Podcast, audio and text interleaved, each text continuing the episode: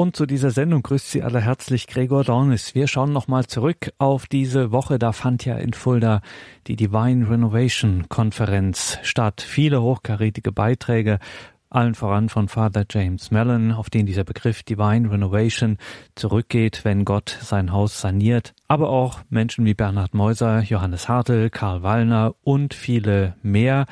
Diese ganzen Beiträge, so viel sei jetzt schon gesagt, können Sie auf horeb.org in unserer Mediathek nachhören unter Sondersendungen Events. Wenn Sie das in dieser Woche verpasst haben, dann müssen Sie diese Beiträge unbedingt nachhören. Ein Highlight dieser Tage in Fulda bei der Divine Renovation Konferenz war ein Forum unter der Moderation von Bernhard Meuser vom UCAT waren dort Pfarrer Andreas Süß, der Miterfinder von Night Fever, wenn man so will, City-Seelsorger Björn Hirsch aus Fulda, dann Schwester Mechthild Steiner vom Institut für Neuevangelisierung in Augsburg, Pfarrer Armin Keck, evangelischer Pfarrer aus der Landeskirche Kurhessen-Waldeck, intensiv unterwegs unter anderem bei den dort sogenannten missionarischen Diensten und kein geringerer als Pater Dr. Karl Wallner, Nationaldirektor der päpstlichen Missionswerke Missio Österreich. Begrüßung und Moderation dieses Forums lag bei Bernhard Meuser.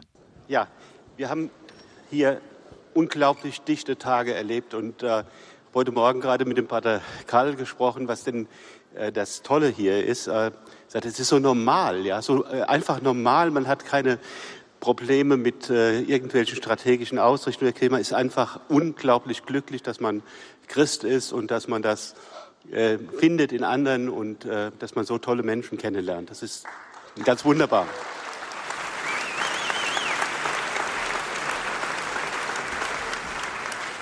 Heute Morgen haben wir so eine großartige Predigt von Pfarrer James Mellon gehört und äh, da hat er gesagt, wir müssten doch eigentlich in der Lage sein, in drei oder fünf Minuten, also so im Fahrstuhl, unsere Geschichte zu erzählen. Und ich äh, möchte damit einfach auch mal einsteigen und vielleicht noch kurz vorher eine kleine Episode von Bert Brecht erwähnen. Äh, der hat in seinen Geschichten von dem Herrn Keuner eine ganz wunderbare kleine Erzählung, wo Herr Keuner einen anderen Menschen trifft und dieser andere Mensch sagt, Mensch, du hast dich ja überhaupt nicht verändert. Und dann kommt dieser wunderbare Satz, Herr Keuner erblasste. Also deshalb möchte ich euch jetzt hier fragen, dass ihr euch bitte in drei oder in fünf Minuten einmal vorstellt, mit dem, was euch in den letzten Jahren wirklich gepackt hat, was euch verändert hat und was euer Charisma ist, was eure Farbe ist in diesem Flickerlteppich der Erneuerung der Kirche, der Neuevangelisierung. Und vielleicht fangen wir einfach mal an äh, mit dem Pater Karl. Wie ich mich mit 17 bekehrt habe, wollte ich sehr missionarisch sein. Und dann war es sehr eindeutig, dass mich Gott in ein monastisches Kloster im Wienerwald nach Heiligenkreuz schickt. Das war sein Plan, weil das ist dann, wie der Bernhard Meuser in einem Buch geschrieben hat, zur Ausgangsbasis für missionarische Aktivitäten geworden. Heiligenkreuz ist, wie ich eingetreten bin, hatte 42 Mönche, jetzt sind wir 100. Die Hochschule, die ich dann von 99 an bis heuer im Februar leiten durfte, ist von 62 auf 330 Studenten gewachsen. Die Hälfte davon werden Priester. Äh, ich bin seit drei Jahren, also mein Leben ist, ich bin ein Zisterzienser, SEC, schwarz-weiß, sie ist Dominikanerin, ich bin schwarz-weiß. Äh, das macht schlanker. Und äh, ja, also mein Leben ist sehr, sehr spannend, weil 2007 bin ich zufällig in die Medien gekommen, weil ich für die Öffentlichkeitsarbeit zuständig war. Damals ist der Papst gekommen, Papst Benedikt. Dann ein Jahr später haben wir mit einer CD, Chant Music for Paradise, einen Welterfolg gehabt. Auch in Kanada bekannt. Der Ron hat es auf seinem, in seiner Playlist, ja, Chant Music for Paradise, könnt ihr auf Spotify downloaden. Okay. Uh, und ich habe auch die Macht der Medien gesehen und wie wichtig es ist, auch in die weltliche Öffentlichkeit hinauszukommen, raus aus Sakristei, raus aus Sitzungssälen zu den Menschen. Seit drei Jahren haben mich die Bischöfe zuständig gemacht für die päpstlichen Missionswerke. Also wir sind für die Weltkirche zuständig und seither in Afrika, Asien, Lateinamerika, in Myanmar. Ich habe gerade die Bilder gesehen, das habe ich selber auch erlebt. Ich erlebe eine neue Kirche Ich erlebe eine wachsende Kirche und wir brauchen dringend deshalb auch den Blick auf Weltmission, Weltkirche. Überall sonst wächst die Kirche, weil sie wachsen will. Bei uns hat sie sich auf die Palliativstation begeben. Okay. Das war schon mal stark und fast in drei Minuten. so, jetzt Björn Hirsch. Was ist dein Ding? Was hast du in den letzten Jahren erlebt? Was hat dich geprägt? Und wo siehst du deine Farbe im Fleckerlteppich der kirchlichen Erneuerung? Ja, ich muss sagen, ich hänge noch sehr an dem Vortrag von äh, Johannes gerade. Ähm, mich hat besonders angesprochen der Punkt der radikalen Annahme. Da muss ich ganz kurz äh, in meine Geschichte gehen. Ich bin ähm, ja, in einem sozialen Brennpunkt groß geworden, im Ruhrgebiet, in der schönen Stadt Herne. Ist jemand aus Herne da? Aha, aha, sehr gut. Ja, wir unterhalten uns später noch. Sodingen. Ähm, und das war früher ein Hotspot so um, ähm, auch für ausländische Mitbürger, ohne da jetzt irgendwas äh, drüber sagen zu wollen. Ähm, aber ich habe viel mit Menschen zu tun gehabt, äh, die wirklich äh, krumme Wege hatten, so als Lebensweg schon. Ähm, ich hatte mit einem Menschen zu tun, der sich, äh, irgendwann ist er in den Knast gekommen, weil er mit Drogen gedealt hat und dort hat er sich erhangen. Ich hatte mit Menschen zu tun, die heute ähm, drogenabhängig sind immer noch und ihr ganzes Leben eigentlich den Bach untergeht. Und normalerweise hätte mich das auch so treffen müssen. Normalerweise hätte ich in diesem Strom mitfließen müssen. Ähm, es, ich kenne keinen, ich kann keinen benennen aus dieser Gang, mit der ich zusammen war, so, äh, der da rausgekommen ist, der, da, es da rausgeschafft hat. Und mir hat Gott die Gnade geschenkt, wirklich da rauszukommen. Und das war etwas, ähm, ja, wenn ich heute darüber nachdenke, kommen mir immer noch Tränen. Und das hat viel mit dieser Annahme zu tun. Ich habe das erste Mal gemerkt, dass Gott jemand ist, der mich so annimmt, wie ich bin. So radikal. Ähm, und das hat mir letztlich äh, den Auftrag gleichzeitig vermittelt, dasselbe auch mit anderen zu tun. Und jetzt könnte ich viel über meine Lebensgeschichte reden. Irgendwann bin ich dazu gekommen, tatsächlich Theologie zu studieren. Ähm, hatte eine Bekehrungserlebnis und habe mir von fortan dann gesagt, ähm, oder ich bin in eine Kirche reingekommen, wo ich gemerkt habe, da werde ich überhaupt nicht angenommen, so wie ich bin. Also ich, ich, ich kriege ständig gesagt, wenn du an den Altar trittst, musst du Lackschuhe anziehen. Äh, wenn du dies machst, dann musst du dich so hinknien und hier das Kreuzzeichen und so weiter und so fort. Ähm, und ich habe gemerkt, so wie es gestern auch gesagt wurde, da wird so eine Klappe aufgemacht und es müssen erstmal die Papiere vorgezeigt werden. So ähm, eine Kirche, die sich echt isoliert und die sich abschottet und die eigentlich gar nicht bereit ist. Wir schreiben große Strategiepapiere, wir wollen jetzt für alle Menschen da sein und so weiter. Und hier in Fulda heißt es, wir werden 75 Prozent unserer Arbeitszeit bald für die Menschen aufwenden, die äh, Gott noch gar nicht kennen ähm, aber ich erlebe das überhaupt nicht so. Und ich erlebe vor allem nicht diese Sehnsucht nach den Menschen, die so sind wie ich und die so sind wie meine Freunde, die alle noch in irgendwelchen Hochhäusern abhängen und überhaupt nicht äh, es geschafft haben, rauszukommen aus dieser wirklich ungesunden Lebenswelt. 2014 hatte ich ähm, einen Traum und es ist lustig, ich habe immer Leute belächelt, die gesagt haben, ich hatte einen Traum, Gott ist mir im Traum erschienen.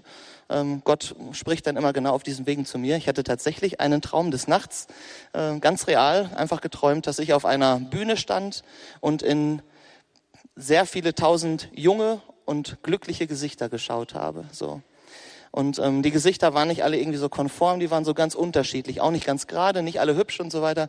Das habe ich noch sehr äh, auf dem Schirm. Und dann bin ich aufgewacht und dachte, was wollte mir Gott jetzt damit sagen? Ähm, und ich habe dann angefangen, ein Netzwerk aufzubauen, was sich wirklich ähm, verschreibt, Menschen zu erreichen, die mit Kirche, die keine Chance haben, Gott kennenzulernen, weil Kirche so weit weg von ihnen ist, weil sie in ihrer Umgebung nichts davon hören. Ähm, so ist das Netzwerk All for One entstanden. Und ich stand erstmal nackig da. Ich wusste nicht, wie es weitergehen soll. Wir hatten ähm, erstmal hatte ich, ich habe rechts und links geschaut, kaum Jugendliche, die da hätten mitmachen können, so ein Werk aufzubauen. Wir hatten keine Finanzen. Wir wussten nicht, in welche Räume wir gehen konnten. Ähm, aber ich habe trotzdem gesagt, ich wage diesen Schritt, weil die Sehnsucht in mir so groß ist, diese Menschen zu erreichen, dass ich es einfach wagen muss.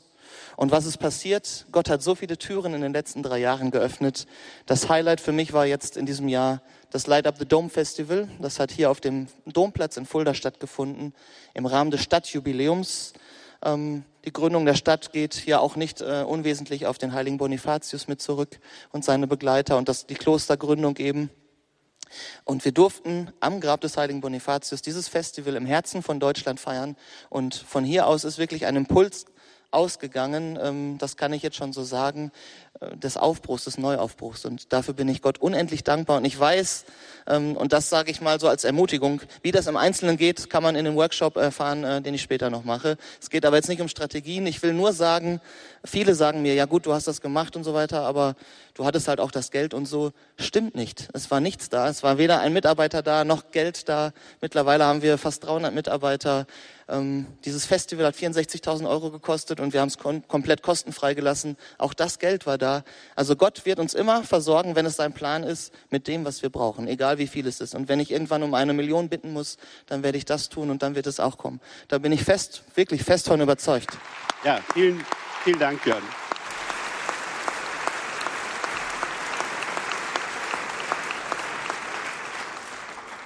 Wir haben hier Schwarz-Weiß-Geschichten hier. Der schwarze Rabe unter uns ist der Armin. Denn man muss jetzt einfach doch mal der Wahrheit halber äh, eingestehen, du bist evangelisch sogar, ne? ja, ich muss mich leider outen. Ne? Ich bin hier so eingeschmuggelt. Ne? So, äh, nein, aber tatsächlich ist die ähm, Begegnung mit katholischen Brüdern und Schwestern in den letzten Jahren tatsächlich eine meiner Highlights, muss ich ehrlich sagen. Als evangelischer Pfarrer ne, muss ich das sagen. Irgendwie, ich äh, war schon zweimal wirklich äh, hier auch eingeladen bei dem Bistum, ne, so und dann war ich, glaube ich, irgendwie auch der Einzige, der da so rumsprang. Und äh, jetzt auch äh, als Geschäftsführer von Alpha auch mitverantwortlich zu sein, ne? Alexander, äh, mit äh, so mit unserem ganzen Team sie einzuladen, irgendwie zu sehen, irgendwie was in unserer in der, in der großen alten ähm, und auch so eindrucksvollen Kirche passiert. Ne? Also es war zum ersten Mal so ein, so ein, so ein Gottesdienst, ne? so mit so einem Bischof irgendwie, war vollkommen, wow, was ist das? Ne? Das war eine richtig tolle Geschichte. Nein, irgendwie das, das äh, fasziniert mich unglaublich. Aber auch ich habe so eine, so eine Geschichte, ne? so bei dem Björn bin ich ganz, ähm, ne? euer Netzwerk heißt All for One, ne? alle für einen und äh, so sind wir auch gemeinsam unterwegs, ähm, diesen einen Christus in dieser Welt zu bezeugen, irgendwie dem ich auch ganz früh begegnet bin. Ich war früher, sollte man mir nicht mehr anmerken, äh, vielleicht ein Rockmusiker. Ne, so, und tatsächlich durch eine unerwartete Begegnung mit, mit dem Heiligen Geist ne, bin ich äh, tatsächlich von innen nach außen gekrempelt worden, habe mein Leben verändert. Ne, so was raus geworden ist, ist äh, ein langer Weg, ein spannender Weg. Und äh, die, der Drang, sofort zu erzählen, ne, so, äh, wir, Pater James Mellon hat das gesagt. Die besten Missionare sind diejenigen, die erst ganz kurz ne, dabei sind. Ne? Die erste Person, ne, die ich tatsächlich zum Glauben führen durfte, ist heute meine Frau. Ne? Und da bin ich so dankbar dafür, ne? so dass das möglich ist. Und das ist tatsächlich auch meine Leidenschaft. Ne? So heute, wenn wir Alpha ähm, in der ganzen Kirche ähm, auch promoten, voranbringen, wenn wir äh, für missionarische Dinge Unterstützung geben. Ne? Und dann äh, wächst in mir einfach die Hoffnung, Menschen zu sehen. Es ist nichts Schöneres, nichts Fantastischeres, als jemanden begleiten zu dürfen, der vorher ein Nichtchrist war und dann zum Glauben findet und die Schönheit des Glaubens entdeckt. Das ist wirklich eine Leidenschaft und so. Und die wünsche ich auch allen, äh, die hier sind, dass, sie das, dass ihr das erleben dürft. Vielen Dank.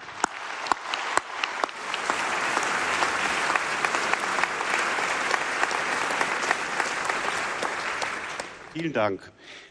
Wechseln wir von schwarz zu weiß. Äh, Mechtel, bei dir ist jedenfalls eines klar, du bist katholisch, oder? Das stimmt und das war ich auch schon immer. Aber, aber ich hatte durchaus tatsächlich auch mal eine Phase, wo ich nicht mehr in die Kirche gegangen bin, absichtlich und bewusst, und gezielt bei anderen Religionen gesucht habe.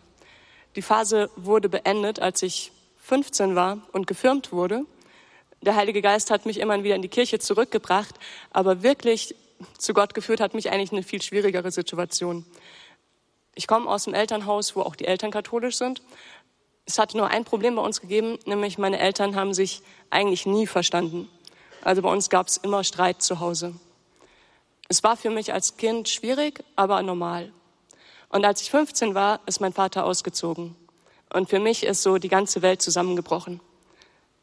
Ich weiß jetzt noch der Raum, wo ich damals gebetet habe, zu Gott geschrien habe, ihm mein Herz ausgeschüttet habe und da ist mir auf einmal was eingefallen, was ich aus der Bibel kannte, eine Geschichte, nämlich, dass wenn man sein Haus auf Sand baut und ein Sturm kommt und die Wassermassen heranfluten, dass dann das Haus zusammenbricht Und es war genauso, wie ich mich gefühlt habe. So mein ganzes Lebenshaus war zusammengebrochen. Aber ich wusste, wie die Geschichte weitergeht. Nämlich, dass man sein Haus auf Fels bauen soll. Und dass dann ein Sturm kommt, aber das Haus nicht zusammenbricht. Und ich habe mich da gefragt, was kann der Fels in meinem Leben sein, wo ich echt mein ganzes Leben drauf bauen kann? Ich wusste, dass meine Eltern mich lieben. Das war nie die Frage. Aber trotzdem konnten sie nicht so für mich da sein, wie das notwendig gewesen wäre. Ich habe gebetet, Gott gefragt, hey, was kann das sein, dieser Fels? Und dann ist mir eine Sache eingefallen, ein Psalmwort nämlich, wo es heißt, der Herr ist mein Fels und meine Burg. Das habe ich übrigens in meiner atheistischen Phase auswendig gelernt. Also ganz so atheistisch war ich da doch nicht. Und da habe ich gewusst, hey Jesus, du musst der, das Fundament, der Fels in meinem Leben sein. Niemand sonst kann mir wirklich diese Liebe geben, die ich brauche. Die Liebe, die durch alles durchträgt. Egal wie sehr ein Mensch mich liebt, irgendwann wird er krank oder stirbt und kann nicht mehr für mich da sein. Und egal wie sehr ich für einen Menschen da sein möchte und ihn lieben möchte, ich kann ihm das auch nicht geben, was er wirklich braucht. Und das war der Moment, wo ich rückblickend sagen muss, dass ich mein Leben Gott übergeben habe. Und damit hat im Prinzip alles angefangen. Ich hätte nie gedacht, dass ich irgendwann mal hier sitzen würde, weil ich eigentlich schüchtern bin. Auch wenn mir das keiner mehr glaubt, aber es ist so. Jetzt vielleicht noch ganz kurz zu dem, wie komme ich dann überhaupt dazu, Ordensschwester geworden zu sein. Klar, hat es natürlich mit Jesus zu tun, mit dieser Liebe meines Lebens, aber auch mit der Kirche. Ich habe nämlich lange Zeit gedacht, was soll ich eigentlich in dieser Kirche? Also ganz ehrlich, wenn man als junger Mensch in die Kirche geht, zumindest bei uns zu Hause war das so, hat man so das Gefühl, den Altersdurchschnitt um ungefähr 40 Jahre zu senken. Also es sind eh nicht so viele Leute da und die, die, da sind, sind über 80 oder so. Also was soll ich da? Ich habe immer wieder Gott, ich habe das schon gespürt, dass Gott mich ruft, da mein Leben für ihn hinzugeben. Aber ich habe gedacht, hey, was soll das? Was soll ich da noch machen? Ne? Vergiss es, das Schiff geht unter, das kann man nicht mehr retten. Und für mich eine ganz entscheidende Erfahrung war, dass ich während meinem Studium, ich habe übrigens Mathematik studiert, nicht Theologie, dass ich während meinem Studium ein Auslandssemester in Neuseeland gemacht habe. Ich habe das gestern kurz dem Dan hier vorne erzählt und dabei ist mir aufgegangen, was ich eigentlich in Neuseeland erlebt habe, war eine gesunde Kirche, eine lebendige Kirche. Die Kirche war voll.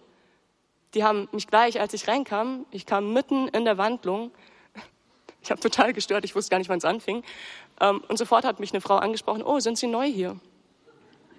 Und hat natürlich gleich gemerkt, dass ich nicht von dort komme. Woher kommen Sie denn, aus welchem Land? Hat dann gesagt, ja, da hinten der Mann in der dritten Reihe von links mit den weißen Haaren, der kommt auch aus Deutschland. Ich stelle sich gleich mal vor.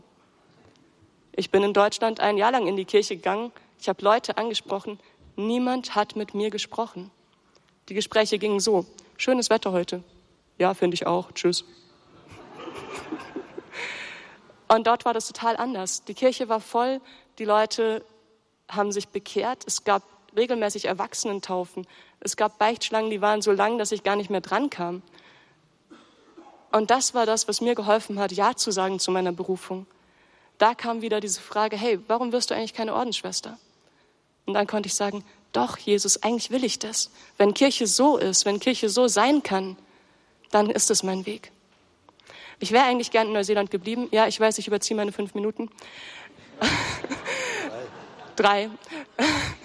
Ich wäre eigentlich gern in Neuseeland geblieben, aber ich habe gemerkt, nee, mein Platz ist in Deutschland.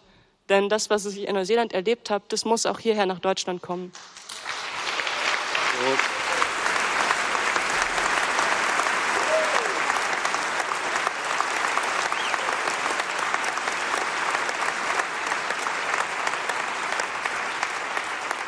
Mechtel, vielen Dank für dieses wunderbare Zeugnis. Jetzt sitzt neben mir der Andreas Süß. Wir kennen uns schon lange und bewundere die Arbeit, die er tut. Andreas, erzähl mal bitte, was hat dich verändert in den letzten Jahren? Was hast du erfahren mit Gott? Also für mich gibt es so die Berufung in der Berufung. Zum einen, ich ähm, bin katholisch sozialisiert, so die ganz äh, normale katholische Laufbahn, Messdiener und so weiter. Und ähm, viele haben schon gesagt, der Andreas wird mal Priester. Für mich war das noch eine Entscheidung, die mit vielen Faktoren zusammenhing. Mich hat aber dann im Grunde fasziniert als jemand, der dann Betriebswirtschaft erst in Köln studiert hat, ähm, für welche Botschaft willst du gehen? Und was ist das, was du den Menschen sagen willst? Und was willst du am Ende deines Lebens einmal sagen dürfen, was du mit bewegen durftest und wofür du gehen durftest. Und meine Arbeiten dann bei der France Telekom und überall haben eigentlich nicht mehr die Zufriedenheit geschenkt, die ich brauchte für mich in mein Leben. Und ich habe dann es wirklich gewagt, damals ins Albertinum zu gehen und ähm, mit dem damaligen Direktor Rainer Wölki zu sprechen. Und nach einem wirklich guten Gespräch sagt er, gut, dann können Sie jetzt ja kommen. Und ähm, zwei Wochen später begann dann das Studium der Theologie in Bonn. Während des Studiums hatten wir dann den Weltjugendtag in Köln und für mich war das wirklich großartig, denn Johannes Paul II. lud uns ein, zu kommen, um ihn anzubeten. Und ähm, dieses Jesus Christus anzubeten. Okay, ihr passt auf, sehr gut. gut. Also, wir sind gekommen, um ihn anzubeten. War das Leitwort Matthäus 2,2 und äh, das war wirklich großartig. Und ich habe wirklich gespürt, diesen Auftrag, ich war damals mit im Orga-Team und habe im Chor gesungen, der da während der Vigil singen durfte, dass von der deutschen Jugend jetzt wirklich etwas ausgeht und dass wir einen Auftrag bekommen, so wie es ähm, Papst Benedikt dann auch am Ende gesagt hat, seiner Predigt dann in der Abschlussmesse. Wir hatten zum ersten Mal eine Anbetung auf dem Marienfeld dort und die Römer waren eigentlich dagegen, weil sie sagten, das funktioniert nicht, da das Allerheiligste da oben auf dem Marienaltar dort oben auf dem Marienfeld, das wird nicht klappen, wenn dann der Papst Benedikt da alleine sein wird mit ihm. Die Jugend wird da rumrennen und wird nicht aufpassen und, und wird nicht anbeten. Und das Großartige war im Grunde, dass in dem Moment, wo Jesus Christus auf dem Altar war, war eine wunderbare, gefüllte Stille von der Gegenwart Jesu Christi. Und man konnte ihn wirklich spüren. Und damals hat eine junge Frau geschrieben an Kardinal Meissner, dass es ihr leid täte, dass Jesus nur allein für sie da gewesen wäre, weil sie ihn so stark gespürt hat. Und dann konnte er dann auch zurückschreiben, dass die Präsenz Jesu so stark ist, dass jeder, der sein Herz ihm öffnet, ihn so stark spüren kann, ihn, dass er in uns heilt und stärkt. Und das war für mich wirklich nochmal so die Berufung in der Berufung zu sehen, ja, Jesus ist da in dieser Anbetung und wir können ihm begegnen. Und wir können uns in seine Arme werfen, wenn er dort ist. Und ich habe damals im Chor gesungen mit Katharina Fassler von der Gemeinschaft Emanuel. Und sie hatten viele Erfahrungen in der Gemeinschaft schon mit diesen Abenden der Barmherzigkeit. Und wir sind gefragt worden nach dem Weltjugendtag, warum macht ihr nicht weiter? Das, das muss weitergehen. Das ist so faszinierend. Die singenden Menschen, die tanzenden Menschen dort auf den Straßen und betenden jungen Leute in den Kirchen. Und wir haben gesagt, ja, wir machen einen Abend im Geiste des Weltjugendtags, damals in Bonn in St. Remigius am 29. Oktober 2005. Und mit der Musik, mit der Lobpreismusik, mit allen Gemeinschaften, allen Orden, alle, die da in Bonn waren, haben wir dann diesen Abend gefeiert bis 12 Uhr und alle sagten, Andreas, du bist verrückt, wer will bis 12 Uhr Gottesdienst feiern? Und ähm, wir hatten acht Priester eingeladen und die zur gleichen Zeit schön sichtbar auf zwei Stühlen, so wie wir sitzen, äh, Beichte gehört haben, gesegnet haben und sie hatten zu tun. Es gab noch Schlangen, weil so viele junge Leute, alle Generationen das Sakrament der Versöhnung empfangen wollten. Und die kamen dann nachher und sagten, hey, ihr müsst weitermachen, ihr müsst weitermachen. Das sind so tolle Gespräche, die ich nicht in der Gemeinde habe und bitte macht weiter. Und so haben wir weitergemacht und ich habe dann die Leitung abgegeben in Bonn und es ging nach Freiburg für mich an den Lehrstuhl. Und äh, dann haben wir in Freiburg begonnen und dann kam die Frage, geht das nicht auch in Erfurt und in Mainz und im Kölner Dom? Da mussten wir ein bisschen kämpfen, bis das wir da reinkamen. Aber wir haben es geschafft. Tolles Konzept vorgelegt. Und ähm, also es, es war wirklich aus dem Herzen dieser jungen Menschen und nicht irgendwie im Generalvikariaten geplant, wie es der Kardinal immer gesagt hat. Das sitzt im Herzen dieser jungen Menschen, die begeistert sind und die es weitertragen. Heute in 155 Orten in ganz Deutschland, in 27 Ländern auf der ganzen Welt, durch die jungen Menschen, die es auch weitertragen wollen, dass Jesus angebetet wird. Und zwar in ganz einfacher Sprache. Wir laden nicht ein zur Anbetung oder zur Beichte, sondern zu Gesang, Gebet und Gespräch. Also wir versuchen das Großartige, was wir haben, Jesus Christus hineinzuführen in das Mysterium seiner Gegenwart mit einfachen Worten, es einfach zu ermöglichen, Schritte auf ihn zuzugehen, ein, ein Bibelwort zu nehmen, eine Kerze anzuzünden, mit den Priestern zu sprechen. Und wir erleben diese Riesensehnsucht danach, denn wir laden die Leute von der Straße ein, Passanten, die eine ganz andere Abendplanung haben, die ins Theater, ins Kino wollen, aus der Wirtschaft kommen und die dann erleben, wow, er ist wirklich da. Und ich werde von ihm geliebt. Und Jesus schaut auf mich mit einem liebevollen Blick. Und wir versuchen uns natürlich auch immer darin einzuüben, diesen liebevollen Blick auch zu haben auf, auf die Menschen, die da zu uns kommen. Und das ist echt spannend, weil es kommen dann Leute so in Rockerkleidung und so und wir denken, okay, die wollen bestimmt nicht eingeladen werden. Aber die sagen, ja, hey, ja klar, danke, dass du mich einlädst und findest es nicht komisch, wie ich hier rumlaufe. Und ich sage, guck, wie ich hier rumlaufe. Und dann äh, sind wir sofort im Gespräch.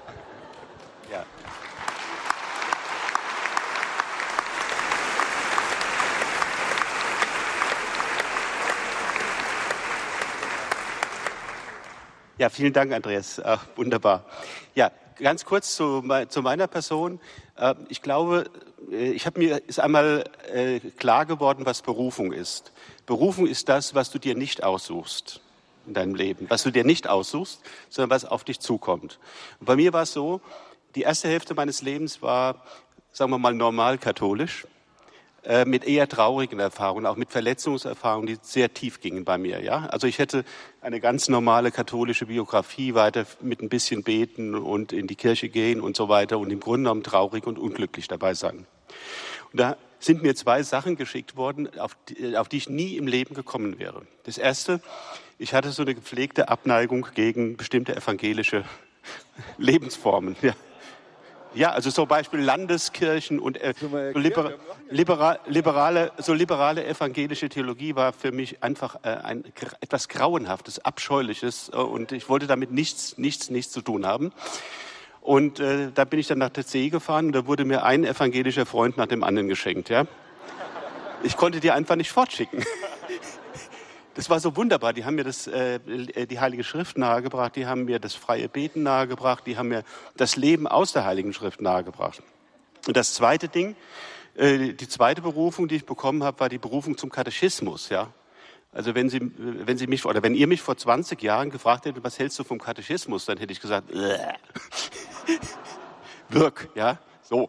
Und äh, dann äh, habe ich in der Begegnung mit dem Kardinal Schönborn äh, plötzlich verstanden, äh, ich war plötzlich an einem, an einem Punkt, wo er sagte, ja, es wäre toll, wenn wir einen Jugendkatechismus hätten, ja, aber wie, wie soll man das denn machen?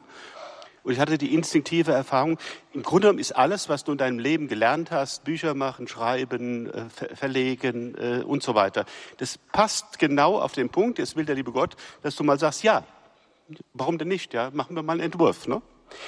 Und dann ist plötzlich der Katechismus zu meiner Lebensberufung geworden. Ja? Und wenn du heute jetzt äh, damit behaftet bist, dann wirst du immer als Bad Guy eingeladen irgendwo, ne? auf irgendwelche Foren oder Konferenzen, weil dann eben so einen blöden Konservativen müssen sie dann auch noch haben, der auch noch den Katechismus verteidigt. Aber ich sage, das ist unglaublich wichtig, dass wir die Inhalte des Glaubens kennen, dass wir wissen, was die Sakramente sind, dass wir wissen, was die Gebote sind, dass wir wissen, wie die Kirche betet, dass wir das Credo kennen. Das müssen wir kennen. Wir brauchen die Erstverkündigung.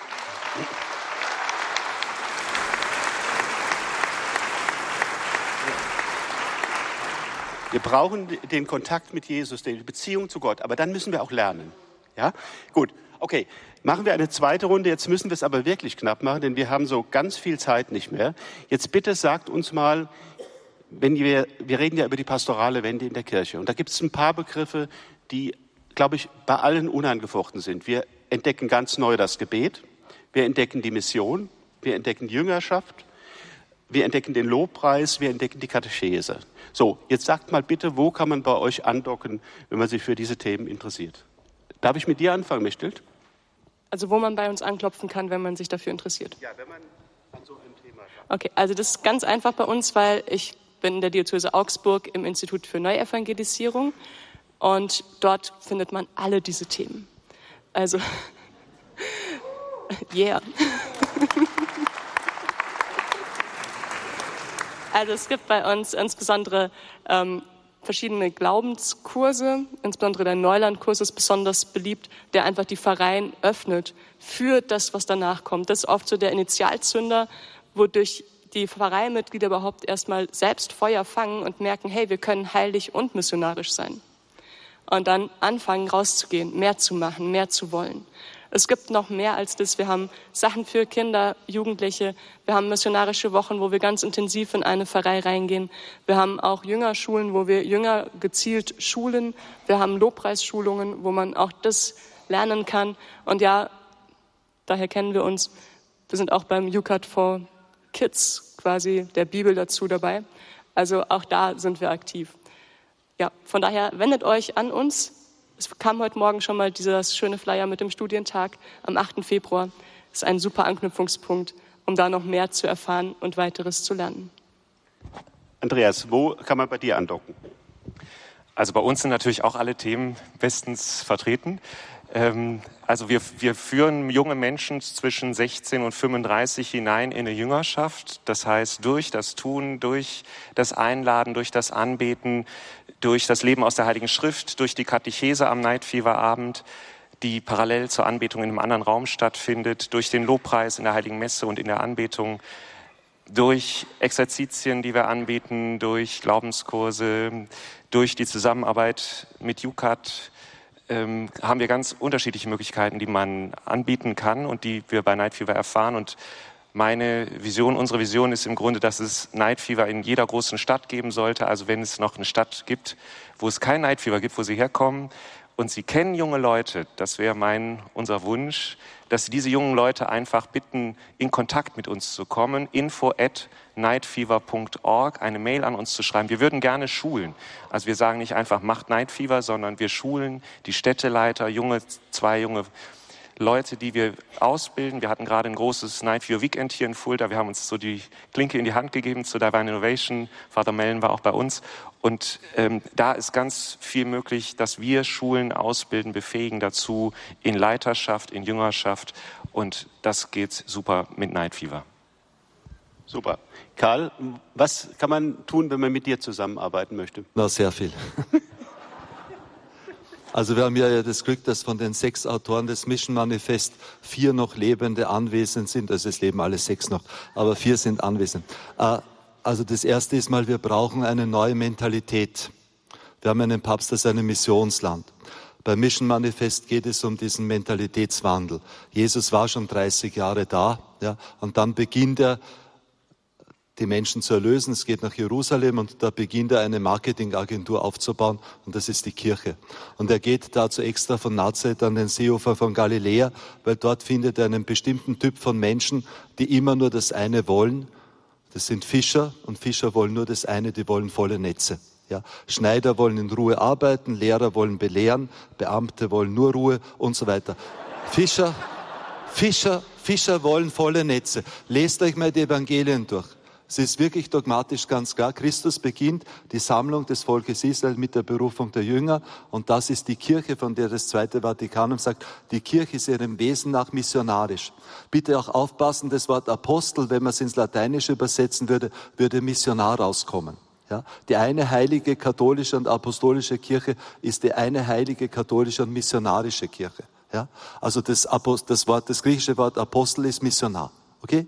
Also er beginnt damit und wir brauchen diese Gesinnung. Es ist das Wesen der Kirche. Wenn wir nicht missionarisch sind, werden wir Verwesen. Es ist ganz einfach. Ja, weil so ein Ding braucht der Herr nicht, ja, das hat er nicht gewollt, was in sich kreist. Und das Mission Manifest ist nicht eine I- und Unterschriftsaktion, sondern es geht darum, sich zu committen. Es geht auch darum, wir waren extra bei Papst Franziskus, der hat gesagt, bitte weitermachen Mission Manifest. Also das ist das eine, bitte tut's da unterschreiben, macht's mit, committet euch, einfach missionmanifest.online. Wir haben derzeit 4500. Ja. Und vielleicht auch die Bitte, nehmt doch die Thesen mal mit in den Pfarrgemeinderat. Ja. Das ist so fruchtbar, auch wenn es eine Provokation ist. Ja. ja. Also es fühlen sich manche angegriffen, die bisher verantwortlich waren für das, was nicht geschehen ist. Ja, das ist ganz klar. Okay? Ja.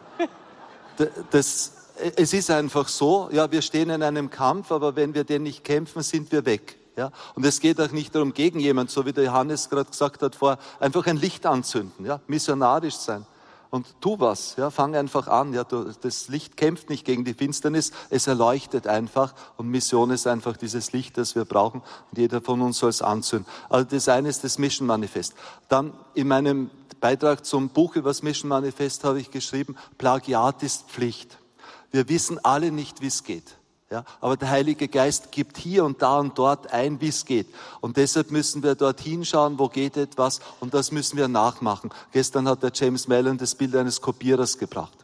Ja, also da gibt es keine Sanktionen dafür, wenn etwas gelingt, in einer anderen Pfade das nachzumachen. Wie wir die Jugendvigil, wo wir monatlich 300 Jugendliche haben, echte Jugendliche zwischen 15 und 28 und nicht ungefirmte äh, Girlies und Bubis, sondern wir haben echte Jugendliche dort, die beten. Da habe ich mir die Lorettos angeschaut und alles Mögliche. Wir haben den Welcome-Service nachgemacht. Wir haben die Form der Anbetung nachgemacht. Wir haben extra viel Weihrauch genommen. Da kommen dann diese exkulturierten Jugendlichen und sagen nach der Jugendvigil, Pater Karl, ihr in Heiligenreiz, ihr seid voll cool. Ihr verwendet sogar Bodennebel wie in der Disco. Ja? Also, einfach, einfach, einfach schauen, wo was geht. Ja? Okay, ich komme zum Ende. Uh, und, und in Heiligenkreuz haben wir übrigens am 18., 19. Hochschule Heiligenkreuz nachschauen, eine Tagung, wie geht Mission. Ja? Und das Letzte ist dann als Nationaldirektor jetzt von Mission, wir müssen einfach auf die jungen Kirchen schauen, warum die wachsen. Also ich schlage jeden Jugendlichen vor, macht ein Volontariat. Man kann das auch ein, zwei Monate machen, das wir erleben, du kommst ganz verändert zurück. In diesen Kirchen ist sehr viel gesund, ist sehr viel lebendig. Also das sind die Punkte, wo man andocken kann. Und noch was Letztes muss ich noch sagen, Bernhard. Ja? ja okay. Wir müssen einem Dämon abschwören. Ja? Und das ist der mächtigste Dämon derzeit in der Kirche, das ist die Eifersucht und der Neid. Ja? Jeder hat drei.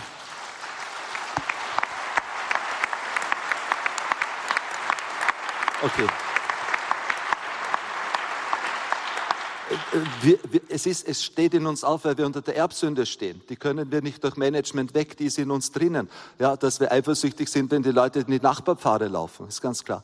Wir müssen dem abschwören aber. Ja? Okay, ihr habt es verstanden. Ja? Wir müssen uns freuen über das, was dem anderen gelingt. Okay? Super, danke.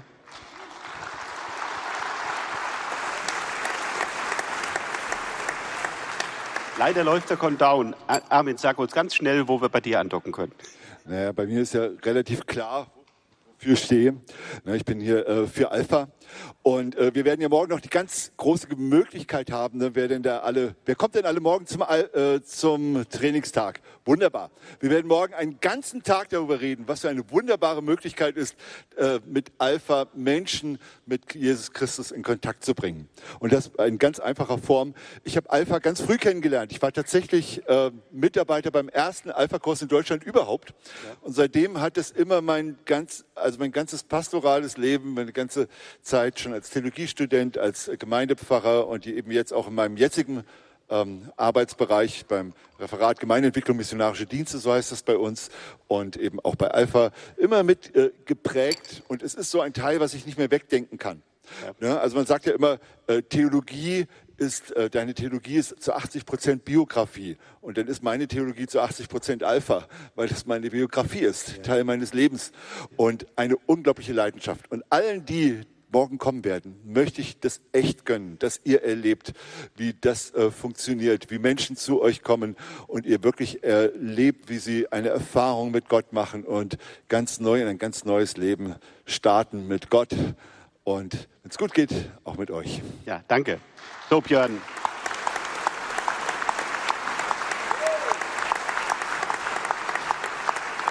Wo gibt es Möglichkeiten, dich noch besser kennenzulernen, deine Arbeit äh, kennenzulernen und von dir zu profitieren? Ja. Wo? Ja. Zum einen haben wir noch einen äh, Workshop später, aber äh, es gibt auch noch alle, andere tolle Workshops. Ähm, dann, meine Tür wäre nicht weit, also wir sind hier in Fulda ansässig, direkt in der Friedrichstraße ähm, haben wir ein kleines Büro, aber das ist auch uninteressant. Ähm, ich würde zu diesen Stichworten gerne noch das Wort Einheit hinzufügen, denn das ist etwas, was ähm, ich spüre, da legt Gott gerade seinen Segen drauf.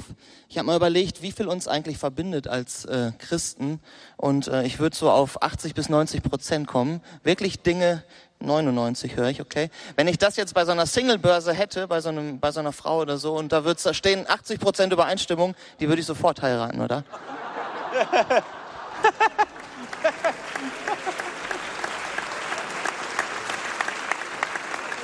Und ich möchte gerne meine evangelischen Geschwister heiraten. Ich möchte gerne mit denen zusammen was machen und genau das tun wir bei.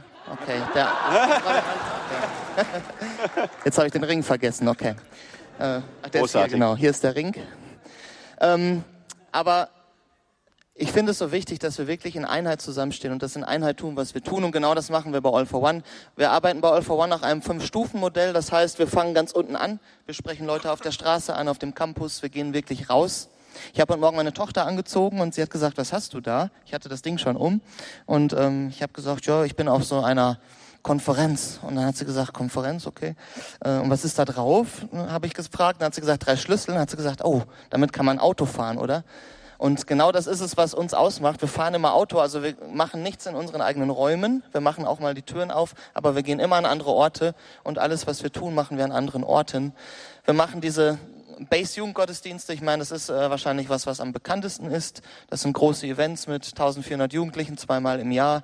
Jetzt auch Open Air wird ab sofort auch äh, regelmäßig stattfinden ähm, mit noch etwas mehr Personen. Aber das ist eigentlich nur etwas, wo man andocken kann. Das ist so die zweite Stufe bei uns. Und auf der dritten Stufe geht es schon weiter mit Alpha-Kursen. Also wir wollen Leute wirklich ähm, zu Jesus führen, das durch diese Kurse, weil die einfach mega geeignet sind dafür. Und wenn Leute dann Interesse haben, weiterzugehen, dann haben wir noch auf Netzwerkebene eine Connect Group und sowas. Aber wir wollen dann vor allem auch in die Vereine und in die Gemeinden, die bei uns dabei sind, hineinvermitteln. Sag Denn, uns doch gerade nochmal deine Mailadresse oder de äh, deine Webadresse. Ja, also im Internet findet man uns unter allforone-fulda.de, auch auf allen sozialen Netzwerken natürlich. Ähm, ja, schaut da gerne mal rein. Ja, gut. Vielen Dank. Also was.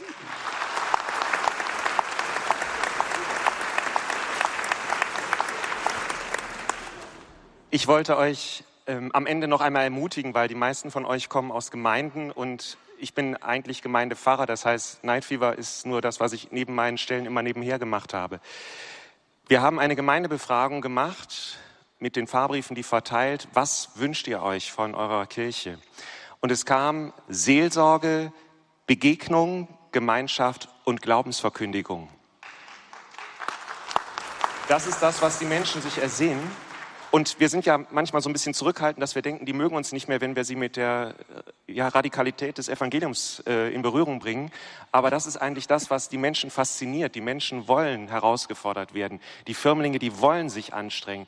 Die wollen wirklich Schwarzbrot haben. Und ich ermutige euch darin, dass ihr das auch anbietet. Und ähm, das geht super über Alpha-Kurse, das geht super über UCAT.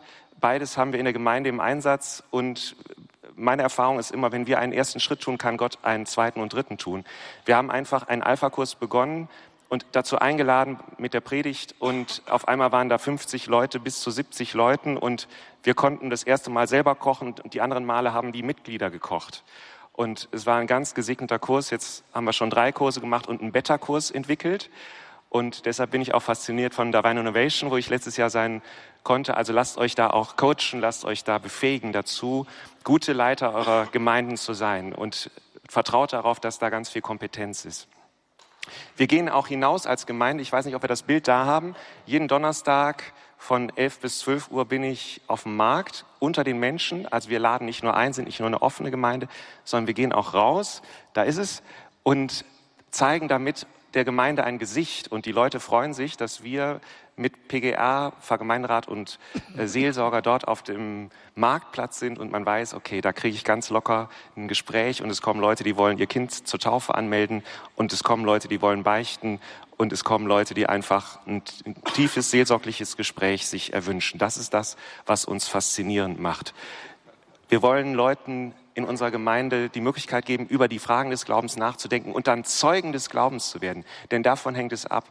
Brennende Zeugen des Glaubens. Das macht attraktiv, das wollen die Leute erleben und dazu müssen wir sie befähigen und das geht dadurch, dass wir sie hineinführen ins Gebet, ins Lesen der Heiligen Schrift und indem wir sie wirklich in einer ganz herzlichen Atmosphäre willkommen heißen. Und wenn man das erlebt in der Gemeinde, es kommen Leute aus dem ganzen Umkreis, aus dem ganzen Bistum und darüber hinaus, die bei uns Alpha-Kurs mitmachen, mit der Begründung, bei euch können wir mal über unseren Glauben und unsere Sehnsucht sprechen. Und das lässt mich wirklich sehr nachdenken. Wir sollten das in all unseren Gemeinden anbieten.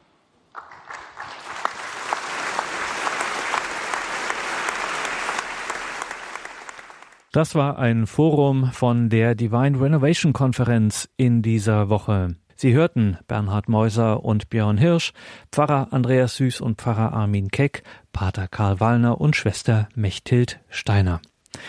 Das kann man nachhören auf horeb.org in unserer Mediathek und auch die vielen weiteren Beiträge von der Divine Renovation Konferenz in Fulda, Sondersendungen, Events. Das ist der Pfad in unserer Mediathek, wo Sie das alles nachhören können. Wenn Sie in diesen Tagen vom 7. bis 9. Oktober nicht dabei sein konnten, dann müssen Sie sich das unbedingt noch antun. Und diese Beiträge hören geht ja ganz einfach in unserer Horeb Mediathek, Sondersendungen, Events. Wir haben noch ein bisschen Zeit und wir schauen auf einen besonderen missionarischen Aufbruch in der Ferne. Wir waren heute schon ein bisschen in dieser fernen geografischen Gegend. Wer Schwester Mechtelsteiner aufmerksam zugehört hat, wird sich erinnern. Wir gehen jetzt mal nach Australien, genauer nach Tasmanien. Dort war der Chefredakteur der deutschsprachigen Sektion der katholischen Nachrichtenagentur CNA, Anian Wimmer. Anfang dieses Jahres zu einer Studienreise und er hat bemerkenswerte Eindrücke mitgebracht, wie missionarischer Aufbruch, kirchliche Erneuerung ausschauen kann im fernen australischen Tasmanien. Anian Wimmer. Kalt pfeift der Wind über diese kahlen Hügel am anderen Ende der Welt. Weit weg von Surf- und Känguru-Klischees der Reisebroschüren liegt im Süden des australischen Kontinents eine grüne Insel von nicht einmal der Größe Bayerns. Die Berge sind im Winter schneebedeckt, der Wind glasklar und eiskalt. In diesen Breitengraden, den berüchtigten Roaring Forties, weht er direkt aus der Antarktis oder der Richtung Patagoniens. Wer an die Peripherien gehen will, so wie es Papst Franziskus immer wieder fordert, der ist hier richtig. Weiter weg von Rom oder auch Balderschwang geht es kaum. Und doch entsteht gerade hier, mitten in der kleinen, herzförmigen Insel auf der anderen Seite der Welt, ein neues Jerusalem. Auf über 12.000 Quadratmetern grünen Weidelandes, durch die der Jerusalem Creek verläuft, entsteht das erste Benediktinerkloster Tasmaniens. Zu sehen ist davon noch wenig. Die Mönche, ein gutes Dutzend, sie kommen aus allen Teilen Australiens, leben noch in Wohnwägen und Wellblechhütten einige Kilometer entfernt auf einer vom Bauern gemieteten Wiese. Einmal pro Tag fahren sie ins benachbarte Dorf, um in der kleinen Kirche dort zumindest eines der Stundengebete, die Terz, zu beten und die heilige Messe zu feiern. Demnächst soll eine alte Kirche per Sattelschlepper aus dem Norden der Insel transportiert werden. Dann haben die jungen Benediktiner, das Durchschnittsalter ist Mitte 20, zumindest ein erstes eigenes Gotteshaus. Das Kloster unserer lieben Frau von Notre Dame wird von Pater Pius Maria Noonan geleitet, einem Mönch aus den Südstaaten der USA, der viele Jahre in einem französischen Kloster lebte, in Flavigny-sur-Ozerain, bis eines Tages ein australisches Ehepaar anklopfte, das Exerzitien Down Under organisieren wollte. Der Abt schickte seinen amerikanischen Pater nach Australien, denn der sprach zumindest fließend Englisch.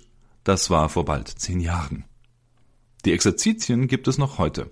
Sie waren und sind so erfolgreich, dass eine dauerhafte Präsenz, eine Klostergründung, die logische Konsequenz war. Dass Prior Pius und seine wachsende Schar junger Patres in Tasmanien gelandet ist, das liegt vor allem am dortigen Erzbischof, dem rührigen Julian Porteus.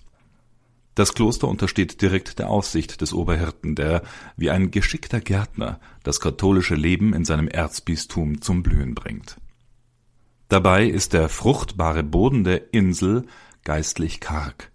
Tasmanien ist nicht nur in geografischer Hinsicht katholische Peripherie, selbst im säkularen Australien, wo statistisch vielerorts noch weniger Katholiken die Messe besuchen als etwa in Deutschland, gibt es keinen Bundesstaat, in dem weniger Katholiken leben. Selbst wenn das Erzbistum Hobart historisch die zweite Diözese Australiens ist, nach Sydney, wie der freundliche Oberhirte bei einer Tasse Kaffee in seinem schlichten Büro betont.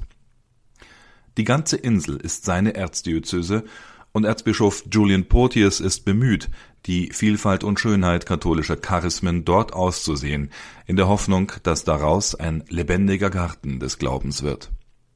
Dazu gehört für Porteous die ganze Bandbreite lebendiger Gläubigkeit, von den bewährten Benediktinern bis hin zu den neuesten Bewegungen in der Kirche. So hat der Oberhirte auch die brasilianische Bewegung Palabra Viva in die idyllisch gelegene Hafenstadt Hobart eingeladen, wo das moderne Leben pulsiert. Im eher rustikalen Huontal dagegen, wo Holzfäller, Hippies und Ökobauern leben, wirken die Schwestern der Immaculata unter der rührigen Oberin Schwester Mary Therese. Die Ordensfrauen sind eine in Tasmanien gegründete Gemeinschaft. Sie unterweisen junge Menschen aus aller Welt im Glauben und schulen sie zu Missionaren. Ihr blauer Habit ist bei den Menschen in der Pfarrei Huonville jeden Sonntag zu sehen, inmitten einer Schar junger Katholiken aus allen Regionen der Welt, die sich unter die Gottesdienstbesucher mischen. Darauf angesprochen, nickt Erzbischof Portius begeistert. Ja, ich denke, die verschiedenen Orden, Gemeinschaften und Bewegungen, die stehen nicht im Wettbewerb mit den Pfarreien. Darauf habe ich mich immer konzentriert. Vielmehr dienen sie sogar diesen, insofern ja die Menschen, welche sie prägen, wiederum tatsächlich einen starken Beitrag zum Leben und zur Sendung der Pfarrei leisten, in der sie selber dann auch tatsächlich leben. Es gibt keinen Ersatz für die Pfarrei, es ist ein Beitrag dazu. Die Schwestern der Immaculata sind stark auf die Evangelisierung ausgerichtet, erklärt der Erzbischof weiter. Sie wollen ein traditionelles Ordensleben führen Sie haben eine sehr starke Orientierung am Gebet und eine große Liebe zur marianischen Andacht. Gleichzeitig geht es im Grunde genommen darum, junge Menschen zur Heiligkeit zu bringen. Das ist ihre Mission. Im vergangenen Jahr war es ein Dutzend junge Leute, welche die vier bis fünf Monate dauernde Missionsschule der derzeit neuen Ordensfrauen besuchten. Im aktuellen Sommer, auf der Südhalbkugel ist bekanntlich Sommer, wenn in Deutschland Winter ist, nehmen an die 150 jungen Menschen an dem neuntägigen Programm der Schwestern teil. Auch die fröhlichen jungen Benediktiner vom Kloster unserer lieben Frau von Notre Dame am Jerusalem Estate haben keinen Mangel an Interessenten. Auch wenn die Mönche bislang alle vom Festland kommen, wie Pater Pius betont. Und die Tasmanier selber? Wie reagieren Sie auf die Truppe junger Männer im weißen Habit und mit Mönchsfrisur? Der Prior lacht. Die Leute sind neugierig. Uns werden viele Fragen gestellt. Sie wollen wissen, wer seid ihr denn? Normalerweise sind sie dann sehr glücklich zu erfahren, dass wir Mönche sind, sagt er und fügt lachend hinzu, obwohl einige enttäuscht waren, dass wir keine Buddhisten sind. Es gibt noch viel zu tun im neuen Jerusalem auf der anderen Seite der Welt. Anian Wimmer war das mit einem Beitrag aus dem Januar 2019. Er war in Australien, genauer in Tasmanien und hat Eindrücke mitgebracht, wie kirchlicher Aufbruch, missionarischer Aufbruch in der Kirche ausschauen kann. Ganz im Sinne von Papst Franziskus, an die Ränder gehen und richtig was lernen. Liebe Hörerinnen und Hörer, wir haben den außerordentlichen Missionsmonat Oktober und wir weisen Sie hier immer wieder darauf hin, dass Sie sich ehrenamtlich bei Radio Horeb einbringen können und da missionarisch aktiv sein können. Es ist ganz einfach. Schauen Sie dazu auf horeb.org. Gleich auf der Startseite links oben können Sie sich Informationen aufrufen, wie man sich hier einbringen kann. Zum Beispiel im Radio Horeb Team Deutschland helfen Sie dabei, Radio Horeb weiter bekannt zu machen. Viel zu wenige Menschen wissen immer noch von Radio Horeb, beziehungsweise viel zu viele Menschen wissen gar nichts von Radio Horeb und das kann nicht so weitergehen. Deswegen ist unser Team Deutschland in verschiedenen Regionalgruppen deutschlandweit unterwegs und braucht natürlich überall noch helfende Hände, sei es um Radio Horeb bei Veranstaltungen in Seniorenheimen, in Pfarrgemeinden einfach vorzustellen, Leute darauf aufmerksam zu machen, hey, schaut mal, es gibt dieses Angebot, es gibt Leben mit Gott auch im Radio ganz einfach zu empfangen über DAB Plus. So kann man helfen, Menschen das Wort Gottes zu bringen, dass sie neugierig werden, auf dieses Radio einschalten zu einer heiligen Messe, zu besonderen Gebetszeiten, vielleicht zu einer Spiritualitätssendung, einer Lebenshilfe, wo sich ihr Leben verändern kann. Wenn das kein toller missionarischer Dienst ist im Radio Horeb Team Deutschland, denken Sie darüber nach, schauen Sie sich das an auf unserer Homepage horeb.org, nehmen Sie das in eine Gebetszeit mit, legen Sie das vor Gott und bitten Sie darum, dass er Sie zu einer Entscheidung führt. Wir würden uns freuen, wenn wir Sie in unserem Team von Radio Horeb begrüßen könnten, zum Beispiel im Radio Horeb Team Deutschland. Darüber hinaus gibt es noch viele weitere Möglichkeiten. Auch dazu alle wichtigen Infos auf horeb.org. Und dann darf ich mich an dieser Stelle am Mikrofon verabschieden. Freue mich, wenn wir dann weiter geistlich miteinander verbunden sind. Danke allen, die Sie unser Radio, unsere Gebetsgemeinschaft durch ihre ehrenamtliche Mitarbeit, durch ihr Opfer, durch ihre Spende, durch ihr Gebet tragen und möglich machen, dass es das gibt, kaum auszudenken, wenn es dieses Radio, diese große Gemeinschaft nicht gäbe. Ein herzliches Vergelt's Gott Ihnen allen. Mein Name ist Gregor Dornes. Ich wünsche Ihnen einen gesegneten Abend und eine behütete Nacht. Und denken Sie immer daran, hören und handeln. Hören Sie noch oder handeln Sie schon?